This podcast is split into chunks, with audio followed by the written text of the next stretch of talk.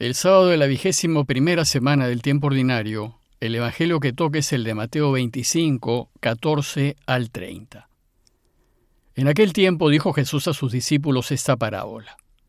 Un hombre al irse de viaje llamó a sus empleados y los dejó encargados de sus bienes.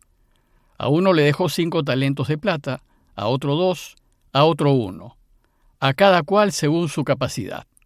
Y luego se marchó. El que recibió cinco talentos fue enseguida a negociar con ellos y ganó otros cinco. El que recibió dos hizo lo mismo y ganó otros dos. En cambio, el que recibió uno hizo un hoyo en la tierra y escondió el dinero de su señor. Al cabo de mucho tiempo, volvió el señor de aquellos empleados y se puso a ajustar las cuentas con ellos. Se acercó el que había recibido cinco talentos y le presentó otros cinco, diciendo, Señor, cinco talentos me dejaste. Mira, he ganado otros cinco. Su señor le dijo, Muy bien, eres un empleado fiel y cumplidor. Como has sido fiel en lo poco, te daré un cargo importante. Pasa al banquete de tu señor. Se acercó luego el que había recibido dos talentos y dijo, Señor, dos talentos me dejaste. Mira, he ganado otros dos. Su señor le dijo, Muy bien, eres un empleado fiel y cumplidor como has sido fiel en lo poco, te daré un cargo importante. Pasa al banquete de tu Señor. Finalmente se acercó el que había recibido un talento y dijo, Señor, sabía que eres exigente, que ciegas donde no siembras y recoges donde no esparces. Tuve miedo y fue a esconder tu talento bajo tierra. Aquí tienes lo tuyo. El Señor le respondió, Eres un empleado negligente y holgazán ¿Con que sabías que ciego donde no siembro y recojo donde no esparzo? Pues debías haber puesto mi dinero en el banco para que al volver pudiera recoger lo mío con los intereses. Quítenle el talento y dénselo al que tiene diez, porque al que tiene se le dará y le sobrará, pero al que no tiene se le quitará hasta lo que tiene.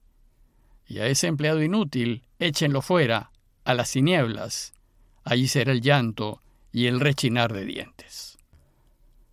Recuerden que Jesús ha estado varios días en Jerusalén y se ha visto constantemente atacado por las autoridades religiosas de Israel debido a sus enseñanzas y a su postura crítica con respecto a la doctrina de los escribas y fariseos. Como consecuencia, las cosas no se ven bien para él, y presiente que es muy probable que lo tomen prisionero y lo maten. Pero antes de morir, promete a su iglesia que volverá por segunda vez. Bueno, pues el texto del relato de hoy sigue siendo el retraso de su segunda venida, pues ha prometido venir y aún no llega. En los dos últimos días hemos reflexionado en dos parábolas que nos invitan a estar preparados para lo que está por venir y esperar con ansias su segunda venida. La primera subrayó el hecho de que hay que estar atentos y en guardia, como aquel que vigila para que el ladrón no lo robe. Y la segunda nos enseñó que vendrá inesperadamente, como el esposo que llega a altas horas de la noche a su fiesta nupcial. Bueno, pues la parábola de hoy añade una nueva dimensión a esta espera vigilante. Pues además de estar en guardia y atentos, Jesús nos enseña que mientras esperamos, debemos ser productivos y aprovechar de la mejor manera los dones que nos ha dado durante el tiempo que duren nuestras vidas. Por tanto, el llamado a estar preparados hay que entenderlo también como hacer buen uso de los dones que Dios nos ha dado. La parábola de hoy nos enseña que cuando Jesús venga, nos pedirá cuentas de lo que nos ha dado, es decir, querrá saber qué tan responsables hemos sido con lo recibido, pues responsabilidad significa tener habilidad para responder. Y la pregunta es, ¿estamos respondiendo de la forma como Dios espera la parábola de hoy empieza diciéndonos que un hombre al irse de viaje llamó a sus empleados y los dejó encargados de sus bienes. A uno le dejó cinco talentos de plata, a otros dos, a otro uno, a cada cual según su capacidad, y luego se marchó. Se trató de mucho dinero, pues un talento equivale a seis mil denarios, y estos a su vez equivalen a seis mil días de trabajo, es decir, 16 años de trabajo. Luego dos talentos equivalen a 32 años de trabajo y cinco equivalen a 80 años de trabajo. Como ven, es mucho dinero. Pero los talentos representan aquí las cualidades, dones, habilidades y oportunidades que cada uno ha recibido en la vida. Además, la parábola dice que le dio a cada uno según su capacidad. Pues debido a nuestra diversidad, somos como vasos de distintos tamaños y capacidades. Los vasos representan nuestros talentos, habilidades y oportunidades. Y hay vasos más grandes y otros más chicos, pues hay unos que tienen más talentos y oportunidades y otros que tienen menos. Ahora bien, para realizarnos en esta vida lo que importa no es el tamaño del vaso, sino que nuestro vaso esté lleno, pues eso es lo que nos hace plenos y felices. Por eso para Dios no es importante si uno tiene más o tiene menos talentos. Lo que le importa es qué hacemos con los talentos, si los aprovechamos bien o no. Si tenemos más talentos se nos exigirá más, y si tenemos menos, se nos exigirá menos. Pues Dios nunca nos pedirá más de nuestra capacidad, pero nos pedirá toda nuestra capacidad. Bueno, pues la parábola nos cuenta que los dos primeros se pusieron a trabajar con los talentos que recibieron. El que recibió cinco talentos fue enseguida a negociar con ellos y ganó otros cinco. El que recibió dos hizo lo mismo y ganó otros dos. Pero el tercero no hizo nada con su talento. Más bien dice el texto que hizo un hoyo en la tierra y escondió el dinero de su Señor.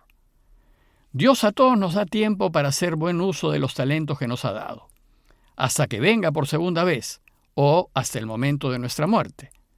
Y la parábola cuenta que al cabo de mucho tiempo volvió el Señor de aquellos empleados y se puso a ajustar las cuentas con ellos.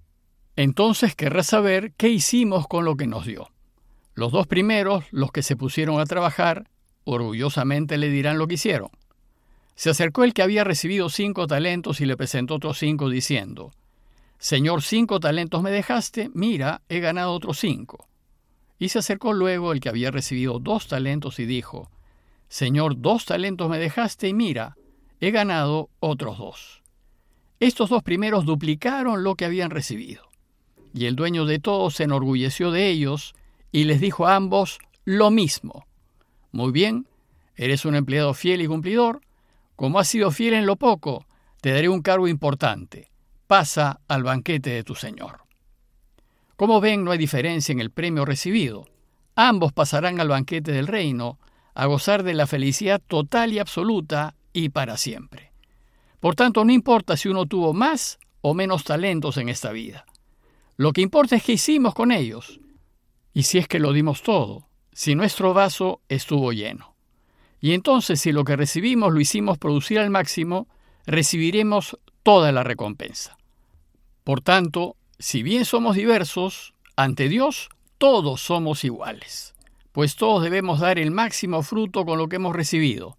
Si nos dio cinco, nos pedirá cinco, y si nos dio tres, nos pedirá tres. ¿Y qué pasó con el tercer empleado? Dice la parábola que se acercó el que había recibido un talento y dijo, Señor, sabía que eres exigente, que cosechas donde no siembras y recoges donde no esparces. Tuve miedo y fue a esconder tu talento bajo tierra. Aquí tienes lo tuyo. Este hombre no hizo nada con su talento. Decidió esconderlo para cuando regrese por segunda vez y devolvérselo. Pero además se disculpó de su inactividad y se quejó de la exigencia de su Señor. Considera que el dueño del universo espera demasiado de él.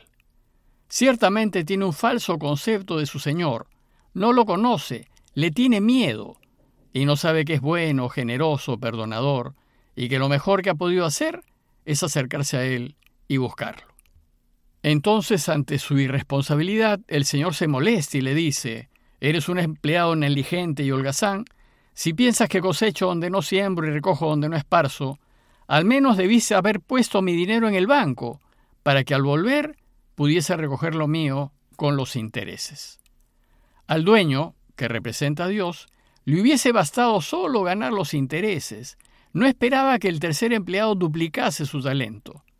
Pero este hombre no conocía a Dios. Entonces lo reprocha duramente. Su actitud pasiva y perezosa es intolerable. Contrasta con la laboriosidad de sus compañeros y no se condice con lo que se espera de un cristiano no merece compartir la felicidad de estar con su Señor, y debido a su irresponsabilidad, le quita lo que tenía y es arrojado fuera de su presencia. Dice el texto, quítenle el talento y dénselo al que tiene diez. y a ese empleado inútil échenlo fuera a las tinieblas, y allí será el llanto y el rechinar de dientes. Finalmente la frase, al que tiene se le dará y le sobrará, pero al que no tiene se le quitará hasta lo que tiene, responde a la lógica inversa del reinado de Dios. El que da, recibe. El que entrega, gana. Y el que dona su vida, la recupera para la felicidad eterna. Como conclusión, los invito a considerar que en esta última parábola, Jesús nos exhorta, mientras esperamos su segunda venida, a trabajar con empeño por su causa, poniendo a disposición de ella todos los talentos que nos ha dado. La Iglesia no puede quedarse cruzada de brazos al ver cómo va el mundo, cómo va nuestro país. Debemos poner todos nuestros talentos a producir en bien de la paz, de la reconciliación y del progreso de los pueblos. Es decir, debemos hacer todo lo posible para que Él reine. Pidámosle a Dios su gracia para que aprovechemos nuestros talentos en bien de los demás y para que ayudemos en lo que sea posible. Y así, cuando nos veamos cara a cara con Él, podamos presentarle el fruto abundante de nuestras buenas obras. Parroquia de Fátima, Miraflores, Lima.